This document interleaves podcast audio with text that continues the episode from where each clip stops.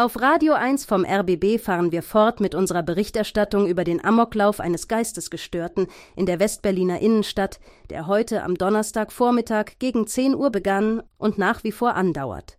Über die Anzahl der Toten wissen wir noch nichts. Also auch nicht, ob es tatsächlich Tote gegeben hat, zu beklagen gegeben hat. Es geht eben alles sehr schnell, fast zu schnell. Die Ereignisse überschlagen sich. Wir versuchen weiterhin für Sie Ordnung in das Geschehen zu bringen. Vor Ort ist jetzt unser Reporter, der eigentlich über das Fest zum Auftakt der russischen Woche des Einzelhandels am westlichen Kudamm berichten wollte.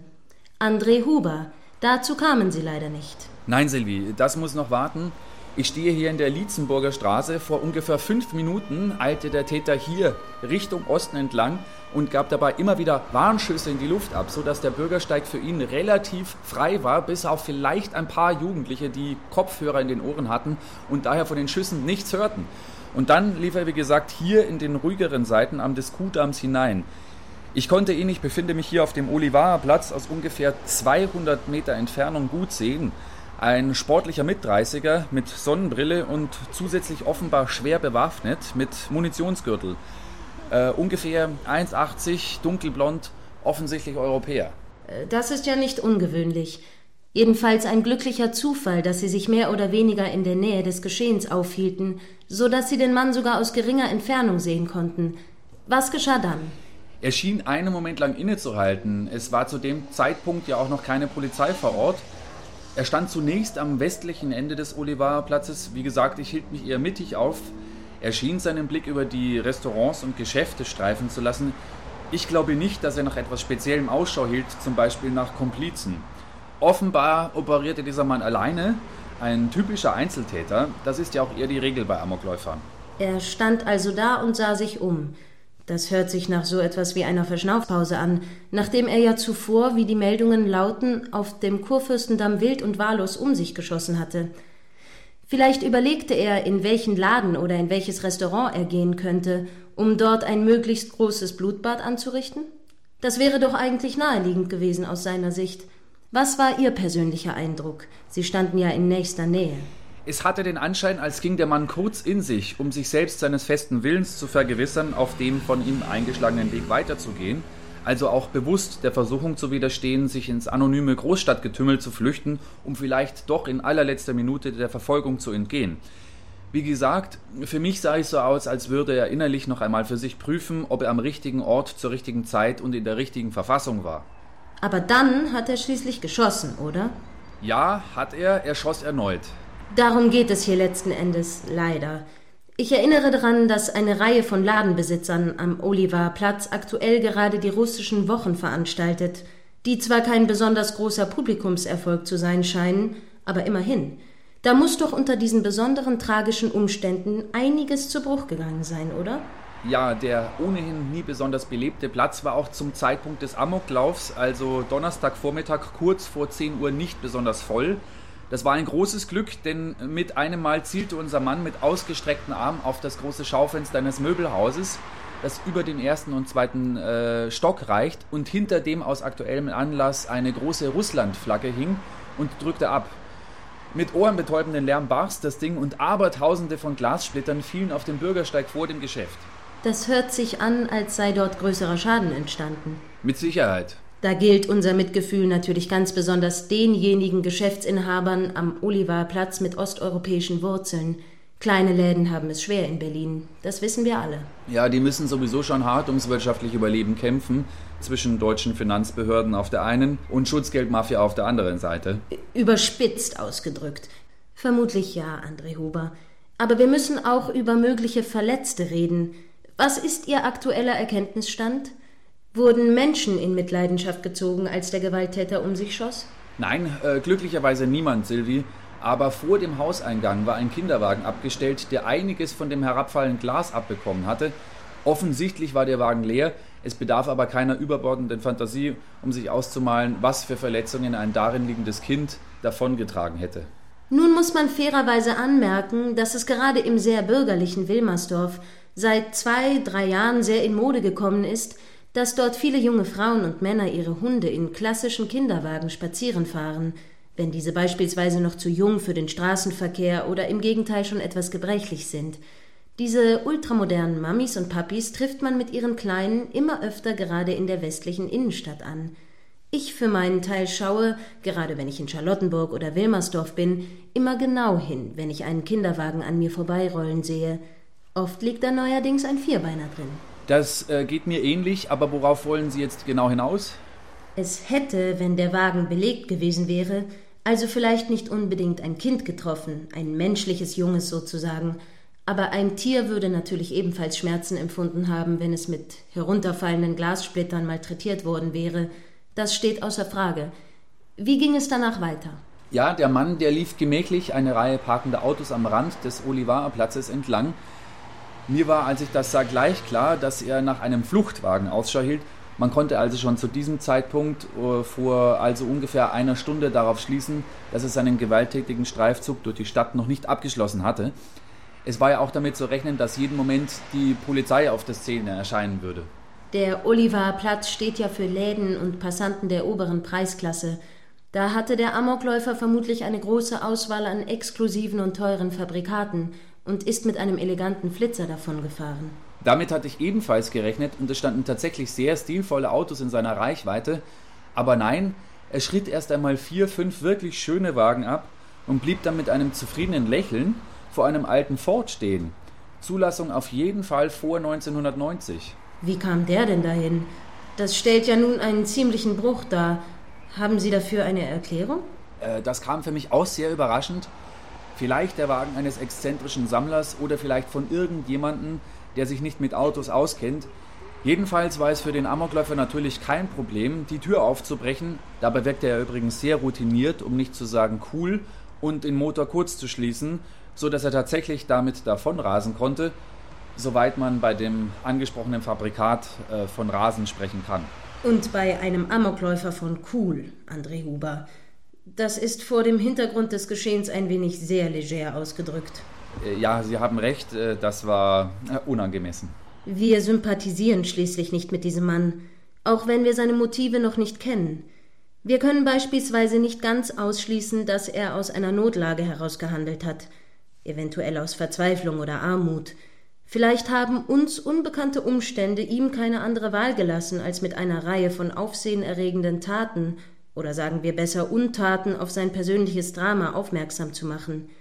Die Stunde der Psychologen wird, was die Ereignisse heute anbelangt, sicher bald schlagen.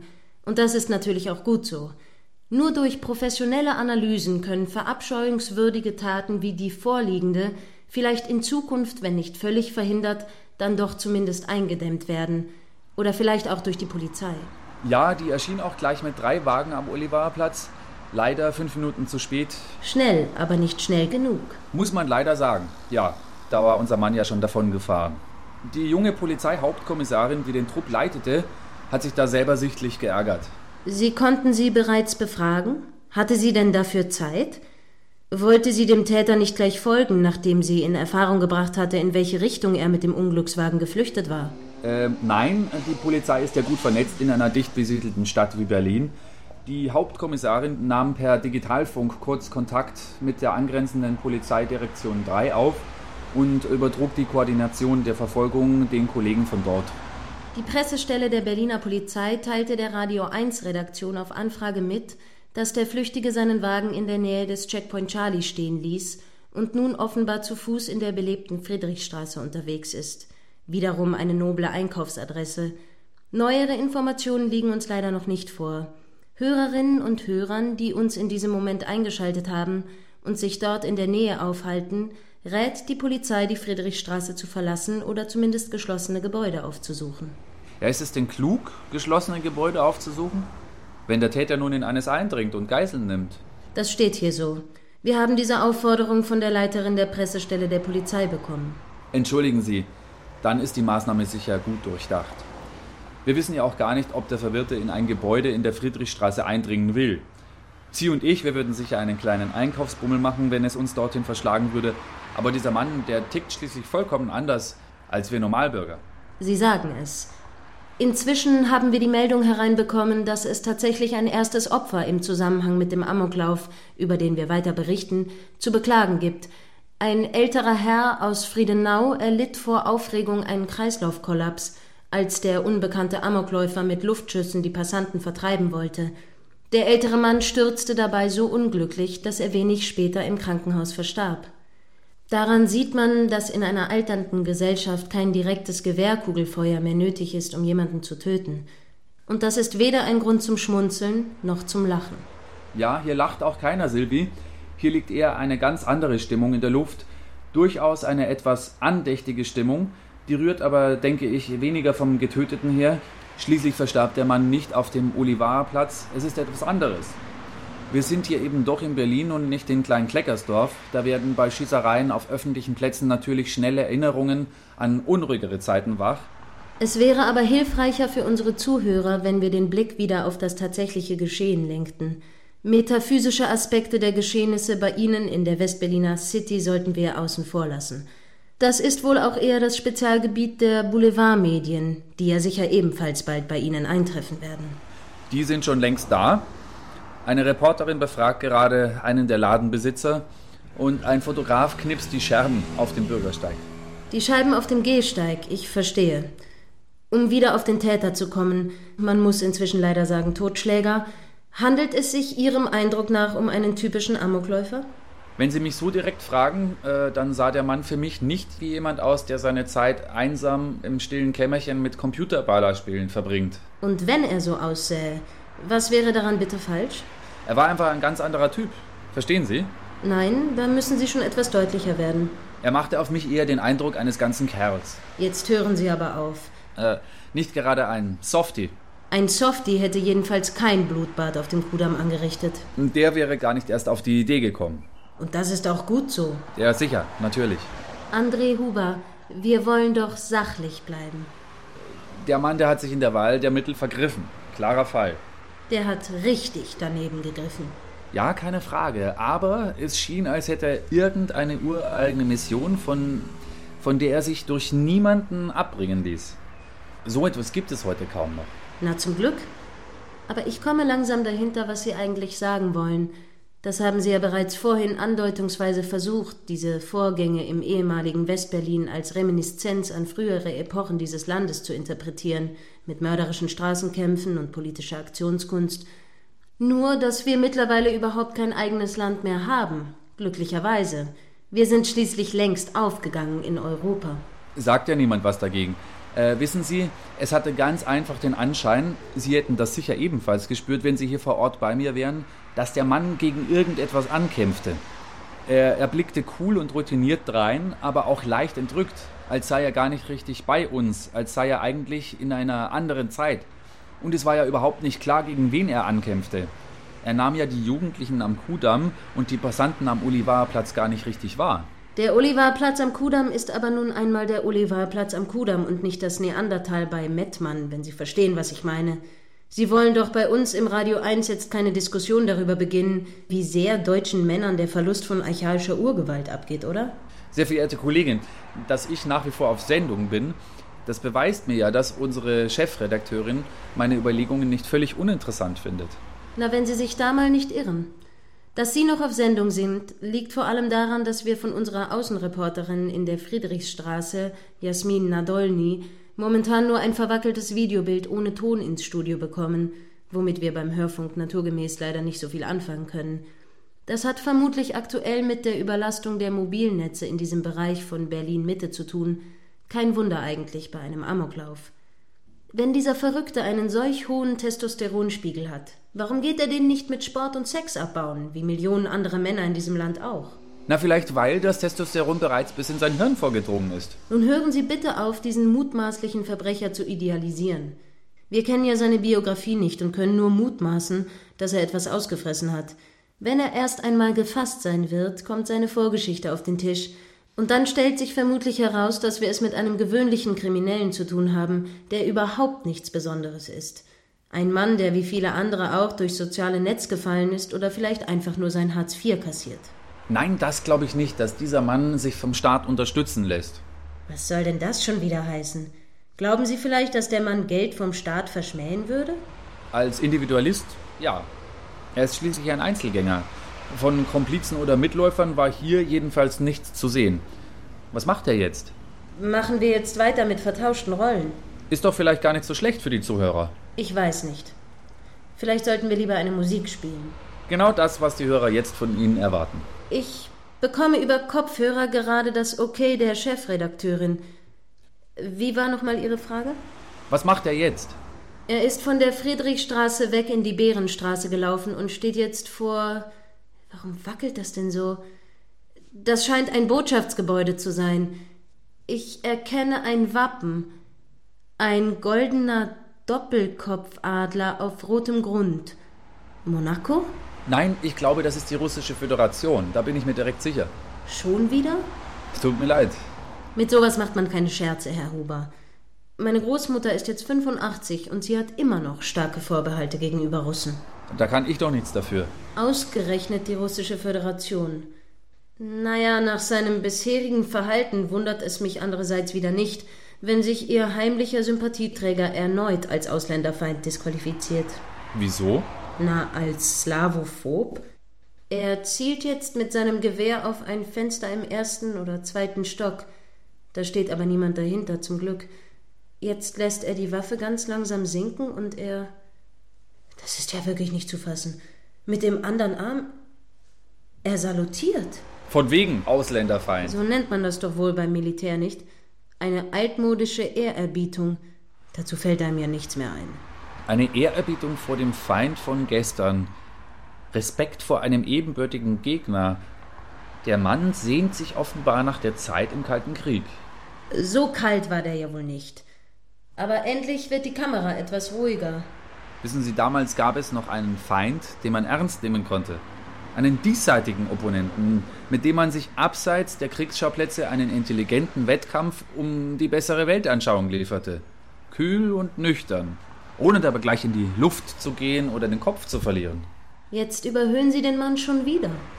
Ja, wenn er Anlass dafür bietet, warum sollte man denn nicht ein bisschen spekulieren dürfen? Weil dafür keine Zeit ist. Hier überschlagen sich nämlich die Ereignisse. Von der Seite hat sich eine kleine Eingreiftruppe vom Bundesgrenzschutz genähert. Vier Beamte, wenn ich das richtig sehe. Drei halten den Verbrecher mit Kleingewehren in Schach, und die Leiterin streckt ihm jetzt den Arm hin, damit er ihr seine Waffe geben kann. Eine sehr versöhnliche Geste, wie ich finde. Ich würde darauf lieber nicht hereinfallen. Fast symbolisch. Lass von der Gewalt ab und begib dich in staatliche Obhut. Hoffentlich tut er jetzt nichts Unüberlegtes. Was meinen Sie damit? Ach, das will ich lieber gar nicht wissen. Die ausgestreckte helfende Hand einer Frau, die für unseren Staat steht. Was kann er mehr erwarten, dieser kleine Ganove? Was macht er? Er schaut sie an. Sein Gewehr hält er weiterhin gesenkt, er stellt also keine Gefahr dar. Die Beamten könnten ihn jetzt überwältigen, aber sie wollen offenbar, dass er ihnen freiwillig folgt. Und? Äh, was tut er? Er wendet sein Gesicht nochmal ab von den Beamten. Die sind inzwischen bis auf ungefähr zwei Meter von der Seite an ihn herangekommen. Er schaut wieder Richtung russische Botschaft. Das Bild, das wir hier bekommen, ist nicht besonders gut, herangezoomt aus mindestens hundert Meter Entfernung. Äh, was meinten Sie vorhin? Er guckt entrückt, pathetisch? Das war mein Eindruck, als ich ihn sah, ja. Sie könnten recht haben. Der Mann hätte vielleicht lieber Schauspieler werden sollen statt Amokläufer. Eine Silhouette erscheint im Fenster der Botschaft, in dem, auf das der Wahnsinnige eben noch gezielt hat. Warum wackelt das Bild denn jetzt wieder? Ich frage mich, warum immer noch kein ordentliches Kamerateam vor Ort ist. Na, vielleicht, weil die Straßen abgesperrt wurden? Wenn er das Gewehr jetzt wieder anhebt, wo in einem der Fenster jemand zu sehen ist, ein Mann, wenn ich das richtig erkenne, er beobachtet den Täter. Ist er denn lebensmüde? Ich meine, es ist ja nicht jeder ein Sicherheitsfanatiker. Leichtsinnig. Die Beamtin hat nach wie vor den Arm ausgestreckt und spricht mit dem Gewalttäter. Ich kann hier natürlich nicht hören, was sie sagt, aber ich nehme an, sie fordert den Mann auf, das Gewehr fallen zu lassen. Die anderen drei haben ihn im Visier. Er sollte sich besser den Sicherheitskräften anvertrauen. Was tut er?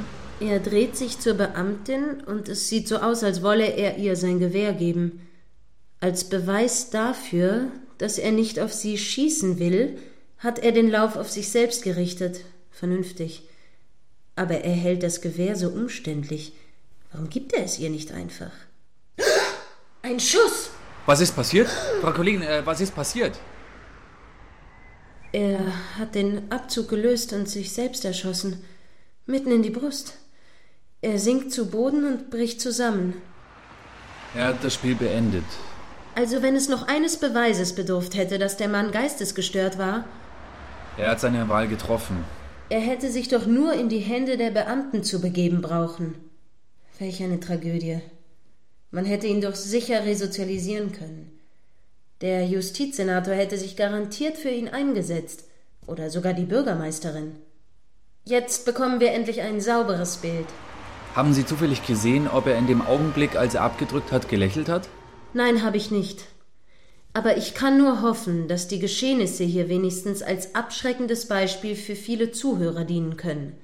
Man darf sein Leben nicht einfach wegwerfen, weil man mit der modernen Zeit nicht zurechtkommt oder mit unserem gerechten Staat mit seinen vielen, vielen Experten. Man kann sich immer helfen lassen. Ja, man muss es natürlich auch wollen. Mit dieser etwas profanen Feststellung verabschiedet sich unser Reporter André Huber von Ihnen, meine Damen und Herren. Ich bedanke mich ebenfalls fürs Zuhören und gebe weiter an die Kollegin vom Fußball. Nein, entschuldigen Sie bitte, meine Damen und Herren. Aus aktuellem Anlass verlängern wir jetzt doch unsere Berichterstattung über die jüngsten Ereignisse in der City. Uns liegen nämlich bereits eine Stellungnahme der Pressesprecherin der Berliner Polizei sowie einige O-Töne von Expertinnen und Experten zum Thema Gewaltkriminalität vor. Zunächst die Stellungnahme zu den heutigen tragischen Ereignissen vom Platz der Luftbrücke. Kriminelle Gewalttäter sind nach wie vor überwiegend männlich. Das ist strukturell bedingt und verwundert wenig. Viele Männer entziehen sich leider den staatlichen Gender- und Gleichstellungsvorgaben wenn wir erst beide Geschlechter vereinheitlicht haben, mit leichtem Vorteil für weibliche Eigenschaften, äh, dann wird deutlich werden, dass sich vor unserem neuen Menschen niemand mehr zu fürchten braucht. Wenn wir diese nämlich erst bald haben, dann wird niemand mehr aus der Rolle fallen. Ja, und Männergewalt ist dann passé. Eines gilt im Großen wie im Kleinen. Geschenke gibt man nicht zurück, selbst wenn man nichts mit ihnen anfangen kann oder mag. Und wiederholen ist gestohlen. Selbst wenn offensichtlich ist, dass man den Falschen mit seiner Gabe bedacht hat. Wenn nun also die Bürger dem Staat das Gewaltmonopol anvertraut haben, dann können sie es nicht einfach so zurückfordern.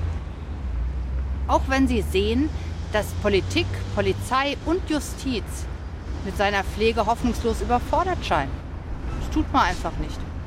Soweit die Pressesprecherin der Berliner Polizei heute am 8. März. Damit aber im Rahmen eines ausgewogenen und vielfältigen Programms auch die andere Seite zu Wort kommt, hier einige O-Töne aus unserem Archiv von einem polizeibekannten Gewaltkriminellen, die wir uns inhaltlich selbstverständlich nicht zu eigen machen. Also ich kann eigentlich nicht behaupten, dass ich irgendwie eine schwere Kindheit hatte oder so. Also bestimmt nicht schwerer als die von anderen Leuten. Und also ich gehöre auch zu den ganz wenigen, die im Endeffekt nicht in ihrer Kindheit missbraucht worden sind. Und naja, aber wenn halt irgend so ein Studierter mir so einen Stuss halt einreden möchte, dann bin ich ja nicht dazu verpflichtet, das richtig zu stellen, oder? Also ich glaube, ich bin gerade dabei, mit meiner Ehrlichkeit ein wenig meine Bewährung aufs Spiel zu setzen. Das ist natürlich ein bisschen viel verlangt. Aber diese ganzen Experten, die freuen sich doch im Endeffekt darüber, wenn man ihnen genau das erzählt, was sie gerne hören möchten. Also all die Staatsanwälte, Seelendoktoren und Sozialklempner. Also tue ich ihnen den Gefallen. Ganz einfach. Bei einer Wahrheit sind die sowieso nicht interessiert. Und wenn die Leute wie mich nicht hätten, dann hätten sie auch überhaupt gar nichts zu tun. Ganz einfach. So ist es. Vor der Unterstellung, in Gerichten würden Gewaltverbrecher häufig zu milde B und infolgedessen auch verurteilt, warnt ein ursprünglich aus dem schweizerischen Basel stammender Richter. Häufig sind in den Medien Großaufnahmen der Angehörigen von Opfern brutaler Gewaltverbrechen zu sehen. Meist mit fassungslosem Gesichtsausdruck nach angeblich viel zu niedrigen Urteilen. Beispielsweise zwei Jahre auf Bewährung für Mord, den wir lieber Körperverletzung nennen. So entsteht leider der Eindruck, übertrieben milde urteilende Richter würden sich an der Ohnmacht der Betroffenen weiden. Manche Psychologen sprechen von einer unbewussten Komplizenschaft der Richter, die sich lieber mit den Tätern anstatt den Opfern solidarisieren. Die Juristen würden mit ihrer für Außenstehende schwer nachvollziehbaren, aggressiven Milde der Tat ganz offiziell noch eins draufsetzen und sich vorkommen. Das ist natürlich totaler Unfug. Um das Bild journalistisch abzurunden, hier noch eine Anmerkung aus dem Justizministerium, das vor einer zu opferzentrierten Kriminalitätsberichterstattung warnt. Der zu beobachtende neue Trend, vermehrt Opfer von Gewaltkriminalität in den Medien, auch in unseren eigenen öffentlich-rechtlichen, zu thematisieren, wird bei uns im Justizministerium zunehmend mit Sorge beobachtet. Unerfreuliche Vorgänge in der Gesellschaft werden damit auf eine emotionale Ebene transportiert, die nicht objektiv sein kann. Die Gründe, warum Menschen zu Gewalttätern werden, sind äußerst komplex und noch längst nicht genug erforscht. In den meisten Fällen werden sie in die Täterrolle gedrängt. Das bestätigen uns Soziologen, Psychologen und auch Kriminologen. Wir arbeiten intensiv an Lösungen und können für die Zwischenzeit von unserer Seite aus den Verbrechensopfern, die es natürlich auch gibt, das bestreiten wir gar nicht, den weißen Ring empfehlen. Wir bedanken uns bei unseren Zuhörern, hoffen auf einen Erkenntnisgewinn ihrerseits und entschuldigen uns dafür, dass der Fußball heute ausfallen musste. Unter dem Titel Gut Sonnenschein folgt jetzt im Anschluss eine Dokumentation über ein gescheitertes Wohnprojekt von Aussteigern.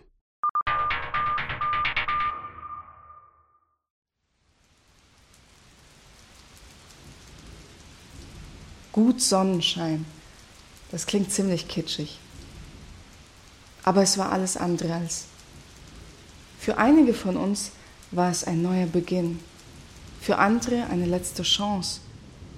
Ein von uns sanierter Bauernhof im nördlichen Brandenburg, auf dem knapp 20 ehemalige Bürger der Bananenrepublik Deutschland in Freiheit und Selbstbestimmung leben wollten.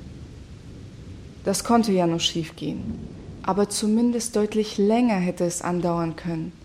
Unser kleines, autonomes Glück. Wenn nicht die Stazis jemanden bei uns eingeschleust hätten, der uns über Monate bespitzelte, ohne dass wir es bemerkten. Wir hätten es ahnen müssen, dass sie uns das nicht erlauben würden, dass sie auch nicht einen einzigen freien Flecken in Deutschland zulassen würden, der sich ihren Machenschaften entzieht.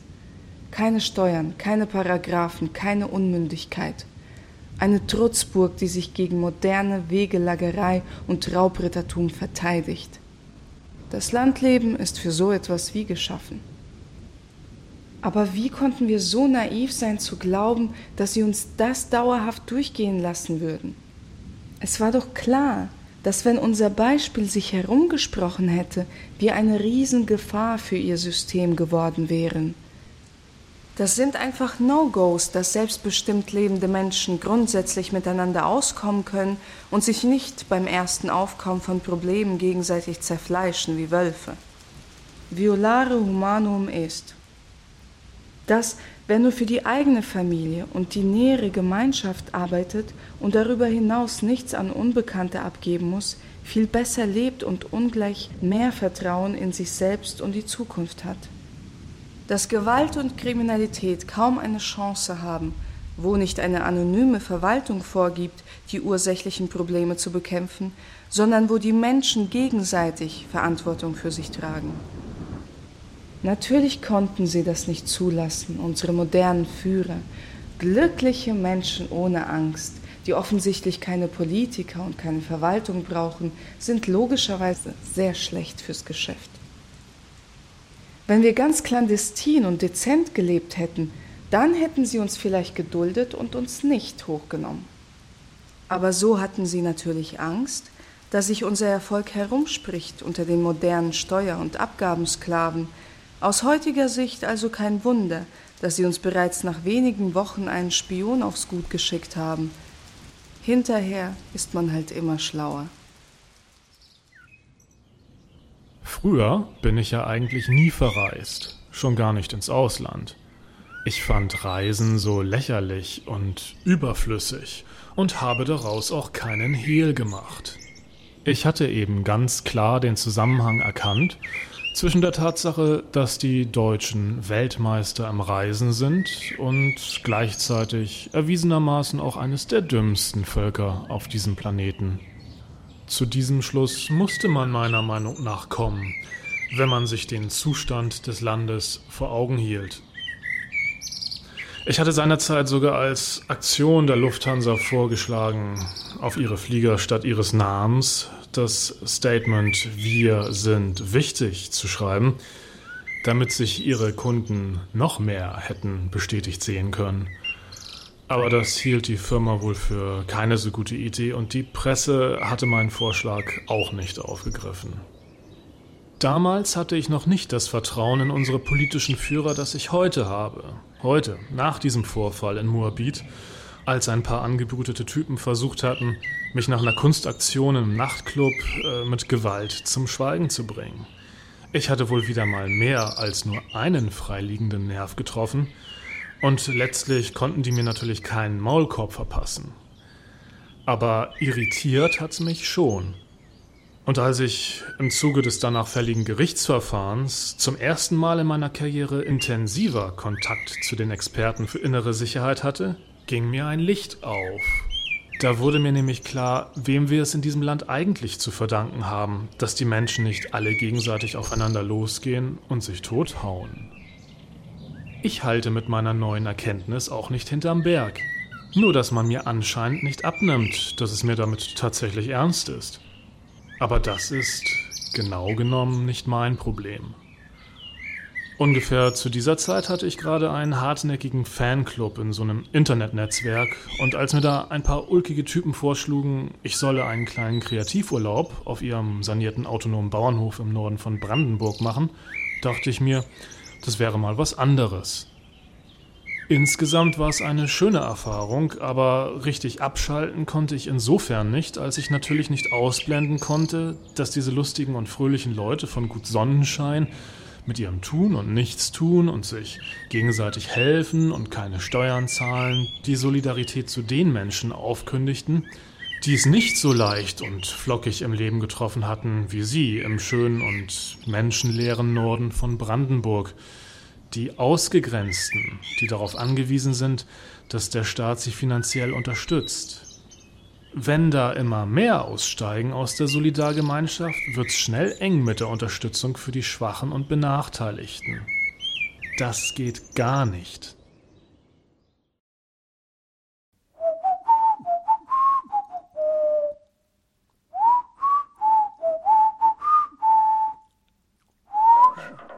Och nö. Hallo? Hallo? Leo? Vera? Ich wusste nicht, ob die Nummer stimmt. Hm, wieso? Ich war nicht sicher, ob du uns damals die richtige Nummer gegeben hast, als du fortgegangen bist. Na klar habe ich Vera. Ich hatte und habe nichts zu verbergen. Ich habe nichts Ungesetzliches getan. Im Gegenteil. Das kann man wohl sagen. Vera, warum rufst du an? Um mit dir zu sprechen. Das ist nett. Ich freue mich auch, dich mal wieder zu hören. Und um dir zu erzählen, wie es uns geht. Ah ja. Das interessiert dich doch, oder? Na, selbstverständlich interessiert mich, was aus euch geworden ist. Du hattest Gut Sonnenschein damals so ganz plötzlich verlassen. Ja. Ich hatte eine Eingebung für ein neues Projekt in der Hauptstadt. Wegen deiner wunderbaren Projekte haben wir dich letztes Jahr nach Sonnenschein eingeladen, Leo. Bei der Abstimmung gab es keine Gegenstimme. Wir waren alle überzeugt von dir und deiner Aufrichtigkeit. Ich bin doch auch gerne gekommen und äh, schließlich fast ein Vierteljahr geblieben. Zwei Tage nachdem du gegangen warst, kamen die Stazis, oder wie du sie nennen würdest, die Eingreiftruppe des Innenministeriums, und haben das gut geräumt. Hm. Nicht gerade sehr zimperlich. Sie haben alles zerstört. Sie haben uns nichts gelassen. An mir lag es nicht, dass es so weit kommen musste. Ich würde sagen, du hast deinen Teil dazu beigetragen. Was passiert ist, war sicher hart für euch, aber unausweichlich. Jessica und Tang wurden verhaftet. Kevin hat sich das Leben genommen. Mandys Baby wird jetzt also ohne Vater aufwachsen. Du, eine neue Studie aus dem Familienmysterium besagt, dass es Kindern sowieso besser bekommt, ohne patriarchalen Einfluss aufzuwachsen. Wie schön. Ich bin inzwischen übrigens auf Bewährung wieder auf freiem Fuß. Ich habe die ganzen Vorgänge in der Presse verfolgt. Ich konnte euch leider nicht helfen. Die Informationen, die dem Mysterium als Vorwand für den Sturm auf Gut Sonnenschein gedient haben, kamen von dir, Leo. Das wissen wir inzwischen alle. Ja, ich hatte den Auftrag, dem Mysterium über euch zu berichten. Das heißt aber nicht, dass ich mir diesen Ausgang gewünscht hätte. Mhm. Wenn die Verantwortlichen sich entschlossen haben, euch zu räumen, dann gab es offenbar keine andere Lösung. Ihr wolltet ja nicht mit denen reden. Rufst du an, um mir Vorwürfe zu machen? Ich rufe nur an, damit du meinem Gedächtnis etwas auf die Sprünge hilfst. Hm. Ich will aufräumen in meinem Kopf. Das alles ist schließlich schon ein paar Takte her. Mhm. Ich will dich nicht bedrängen. Das würde außerdem gegen meine Bewährungsauflagen verstoßen. Ich gehe mal davon aus, dass das Gespräch mitgehört wird. Das ist doch heutzutage ganz normal. Da gibt's ja wohl Schlimmeres. Ja. Gestürmt werden zum Beispiel. Vera, ihr wart auf einem ganz falschen und potenziell gefährlichen Trip. Ich habe dazu beigetragen, dass ihr davon abgebracht wurdet. Und ich würde es wieder tun. Ausgerechnet Leo Grelle, der Liedemacher, der in den linken Anarchokreisen einen tadellosen Ruf als Spießerschreck und Moralapostel genoss. Ich weiß nicht mehr, wer vom Gut eigentlich auf die Idee kam, ihn für ein paar Wochen zu uns einzuladen. Wahrscheinlich kam der Kontakt über irgendein Internetforum für Künstler und Freigeister zustande. Jessica hatte schon recht gehabt, als sie bei unserem Einzug ins Gut vorschlug, dieses weltweite Fangnetz außen vor zu lassen. Aber damit kam sie bei den Männern natürlich nicht durch. Bei Daniel, Tang und den anderen. Fairer Tauschhandel funktioniert nur übers Netz. Von wegen. Die waren sicher noch spitz auf ihre scharfen Seiten. Als ob wir nicht genug moderne und aufgeschlossene Frauen auf dem Gut gewesen wären. Real und in echt. Analog eben. Wir hatten schließlich auch noch was anderes im Kopf als Heim und Herd. Und für die Kommunikation mit der Außenwelt hätte sich sicher ebenfalls noch eine alternative Lösung finden lassen, ohne dass wir auf Brieftauben hätten zurückgreifen müssen. Wir Frauen hätten Jessica damals mehr unterstützen sollen gegen diese offene Leitung nach Sonnenschein. Nun ist es zu spät und Herr Greller darf sich von den Siegern feiern lassen. Dieser Opportunist. Haben die bei ihm eine Gehirnwäsche gemacht? Hat er zu viele Pilze gefressen? Oder wie ist es bloß möglich, dass jemand so eiskalt die Seiten wechselt und zum Verräter wird? Kurz bevor Kevin festgenommen werden konnte, hat er Selbstmord begangen. Er war der idealistischste von uns allen und der Vater von Mandys Tochter, die jetzt bald geboren wird. Neben ihrer Trauer ist Mandy sicher auch wütend auf ihn, dass er sie mit Emma alleine gelassen hat. Aber dass die Staatsbüttel sich so entblößen und mit nackter Gewalt ein so einzigartiges Projekt wie unseres sprengen würden, hat Kevin auf einen Schlag sämtliche Zuversicht für die Zukunft geraubt. Er hatte wohl immer noch die Hoffnung gehabt, dass wenn die Oberen erst einmal bemerkt hätten, wie wunderbar es auf unserem Gut läuft, wir über kurz oder lang auch ihren Segen bekommen hätten. Aber das hätte natürlich Vertrauen in die Untertanen vorausgesetzt. Kevin hatte sich in der kurzen Zeit auf Gut Sonnenschein einfach noch nicht von der Ersatzmutter Staat lösen können. Da ist er aus dem Fenster im zweiten Stock gesprungen, als der Sturm begann, mit dem Kopf voran. Er hat wohl vorausgesehen, was freiheitsliebenden Menschen in diesem Land bald noch blühen wird. Und dabei hat er damals noch nicht einmal gewusst, dass unser Gast Leo der Verräter war ein V-Mann, der sich nicht damit begnügt hat, einfach Beobachtungen weiterzugeben, sondern der wahrscheinlich noch Sachen dazu gedichtet und selbst Ankläger gespielt hat. Dem würde ich inzwischen alles zutrauen, diesem schrägen Abstinenzler. Was ist denn eigentlich politisch korrekt? Ich würde es wirklich gerne wissen und mich danach richten, denn ich hätte gerne mehr Harmonie in meinem Leben. Wenn ich meinem guten Freund Ludo zuliebe und auch weil es ein guter PR-Gag ist, die Aktion Dudelstopp unterstütze, muss ich dann für oder gegen offensiven Musikeinsatz sein? Vor ein paar Jahren traten die Macher dieser Aktion noch gegen unfreiwilliges Musikhören im öffentlichen Raum ein, in Kaufhäusern, Wartezimmern, Telefonschleifen und so. Und heute arbeiten die mit der Beschallungsindustrie zusammen und fragen, Dudelstopp, wollen wir wirklich Friedhofsruhe? Eine Drehung um 180 Grad oder um 360? Muss man, wenn man was Bestimmtes will, in der Öffentlichkeit und vor den Medien heute das Gegenteil sagen von dem, was man denkt, um weiterzukommen?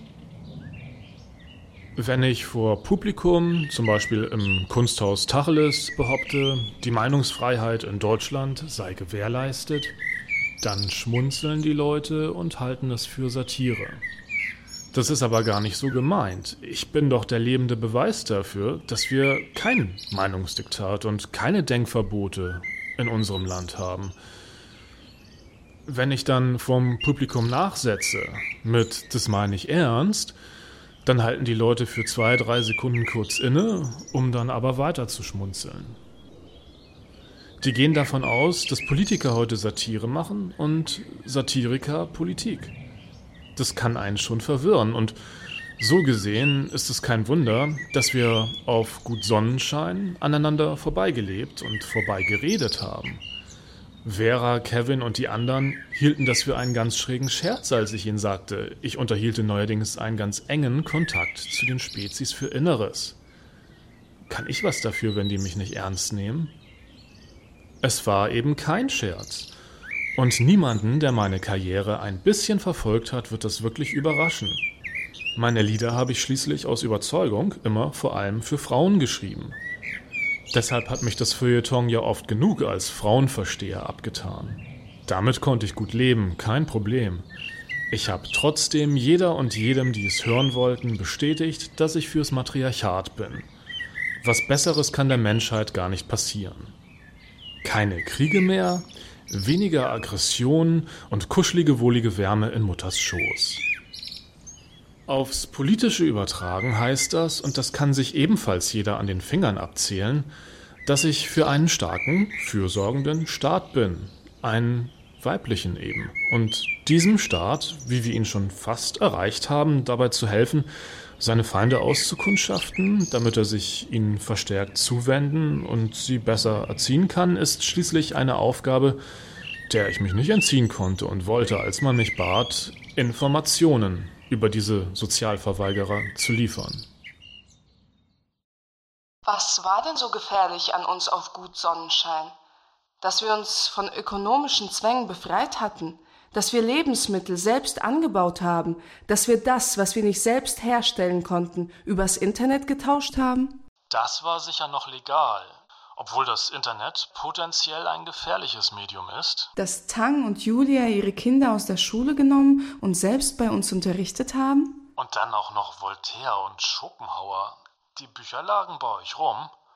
Das war schon deutlich kritischer. Dass wir eine eigene Verfassung kreiert und gemeinsam an einem eigenen, simplen und humanen Rechtssystem gearbeitet haben. Also wenn das richtig publik geworden wäre und Nachahmer gefunden hätte. Dass wir alle keine Steuern gezahlt haben, weil wir uns als autonomer und friedlicher Staat sahen. Das hat euch das Knick gebrochen.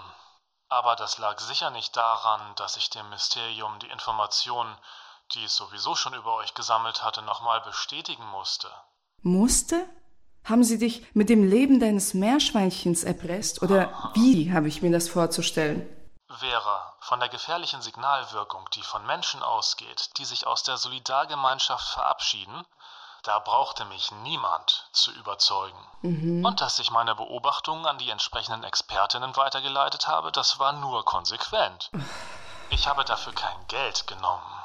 Ich bin Ende 30, Vera. Ich verkaufe meine Überzeugung nicht für einen Scheck mit ein paar Nullen. Und deine Überzeugung ist, dass wir, Jessica, Tang, die anderen und ich, dass wir eine Gefahr für die Gesellschaft waren, so wie wir gelebt haben, ja? Ihr wärt höchstwahrscheinlich eine Gefahr geworden, wenn ihr weitergemacht hättet. Aber wie gesagt, über die Konsequenzen hatte ich nicht zu entscheiden. Ich habe meine Beobachtungen weitergegeben. Und es ist nicht so, dass ich euch dabei nicht wohlgesonnen war. Hm, wohlgesonnen. Mhm. Das dachten wir auch alle, während du bei uns gelebt hast. Wenn ich Anzeichen erkannt hätte, dass es bei euch Strömungen gab, die euch früher oder später mit der staatlichen Ordnung wieder hätten versöhnen können, dann, dann hätte ich die genauso weitergegeben. Und ich hätte mich darüber gefreut, weil ich euch alle und auch die Grundidee von eurem Projekt sehr sympathisch fand. Mhm. Ich bin schließlich nach wie vor ein Linker. Och, jetzt mach aber mal einen Punkt. Wir sind eben angekommen, Vera. Unsere Leute sitzen jetzt in den Mysterien und verdienen unsere Unterstützung, weil sie genau das Richtige tun und genau das Richtige wollen. Mm. Die Menschen vor sich selbst, vor anderen und vor der Globalisierung beschützen.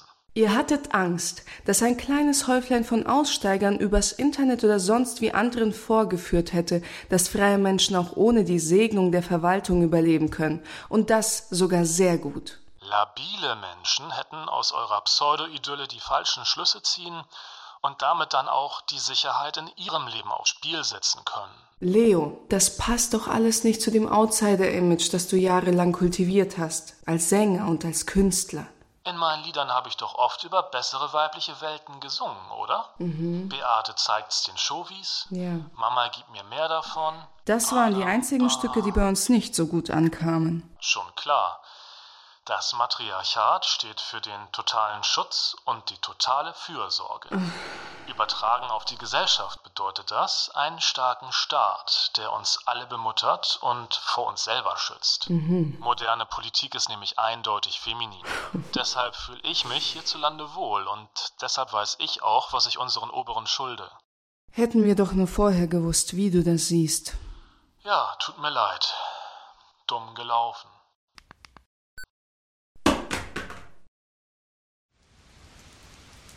Mein Leben hat sich auch schon mal besser angefühlt. Ich habe Freunde verloren, einen sogar für immer. Ich saß im Gefängnis und muss dem Bewährungshelfer jetzt auch noch vorspielen, dass ich künftig wieder eine gute Untertanin sein werde. Ich weiß nicht, ob ich das kann. Ich weiß nicht, ob ich das will. Wenn es nur irgendjemand anderes gewesen wäre, den sie zu uns geschickt hätten, der sich unser Vertrauen erschlichen und uns dann verraten hätte. Ich glaube, das würde es mir wenigstens ein bisschen leichter machen. Ausgerechnet Leo Grella. Das demoralisiert einen doch auf Jahre hinaus.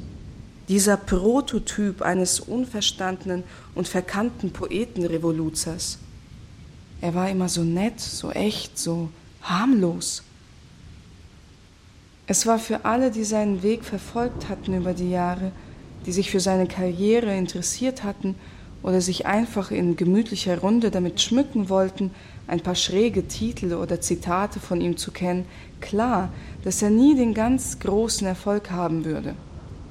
Damit war nicht zu rechnen. Da musste man nicht Medienwissenschaft für studiert haben, um das nahezu ausschließen zu können. Aber das machte ja gerade seinen Charme aus. Alle haben gedacht, für den großen Durchbruch sei er nicht korrumpierbar genug, oder einfach auch nur zu wenig durchtrieben, zu ungeschickt. Außerdem war ich immer davon ausgegangen, vorauseilender Gehorsam im Punkte politischer Korrektheit und gesellschaftlicher Harmonie würde sich für alle schnell erkennbar durch ein leeres Hirn und Rumgeschwafel entlarven. Aber so verhielt es sich bei Leo nicht. Bei allem Schmerz, den er mitzuverantworten hat, könnte ich ihm das nicht nachsagen. Aber vielleicht das. Die glücklichen Sklaven sind die erbittertsten Feinde der Freiheit. Ich weiß nicht mehr, von wem genau das Zitat stammt. Von Esther Villar? Oder war es doch Marie von Ebner-Eschenbach? Ob Leo ein glücklicher Mensch ist? Schläft mit mir drei Monate in einem Zimmer und nichts passiert? Der totale Gentleman oder die totale Lusche. Die Sorte Mann, von der Frauen träumen? Wohl kaum. Eher die Sorte Mann, die den Gleichstellungsbeauftragten vorschwebt. Vielen Dank. Man benötigt eine gewisse menschliche Größe, wenn man Leuten sehr geholfen hat und die einen hinterher dafür hassen. Da ist es hilfreich, wenn man vorher im Leben bereits einen kleinen Vorrat an Zustimmung angesammelt hat. Das habe ich zum Glück in meiner Eigenschaft als politischer Aktionskünstler, denn die Rede ist natürlich von mir. Leo Greller ist sowieso weniger eine Person als vielmehr eine Einstellung. Eine Einstellung, die auf Aufrichtigkeit basiert. Allen Schmähreden zum Trotz, die da jetzt garantiert im Internet bei den selbsternannten Freidenkern kursieren. Ich war weitestgehend ehrlich zu den lieben Leuten von Gut Sonnenschein. Da muss ich mir nichts vorwerfen lassen. Ich bin fast immer vollkommen ehrlich. Das gehört allein schon zu meinem Beruf.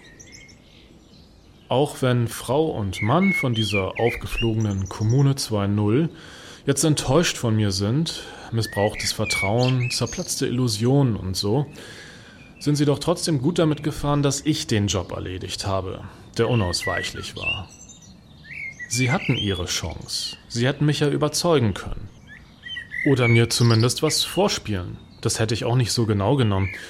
Denn das hätte mir ja immerhin bewiesen, dass zumindest ein Bewusstsein dafür vorhanden gewesen wäre, was die Gemeinschaft, was der Staat von solch einem Projekt erwartet. Aber Fehlanzeige. Die Frauen haben gekocht, genäht und die Kleinen unterrichtet. Die Männer haben geschraubt, angebaut und sind im Netz gesurft. Also finsterstes Mittelalter, was die Rollenverteilung anging. Und die Kinder mussten das alles mit ansehen. Die Jungs haben gebastelt und Fußball gespielt, die Mädchen die Tiere gefüttert und Bücher gelesen. Vollkommen ungegendert. Na gut, und der gute Leo hat das alles beobachtet und seiner Chefin davon berichtet. Ist ja wohl besser, als wenn rechte Schläger oder linke Chaoten gleich die Schmutzarbeit fürs Mysterium erledigt hätten. Also, ich würde behaupten, die Sonnenbeschienenen sind trotz allem gut mit mir gefahren.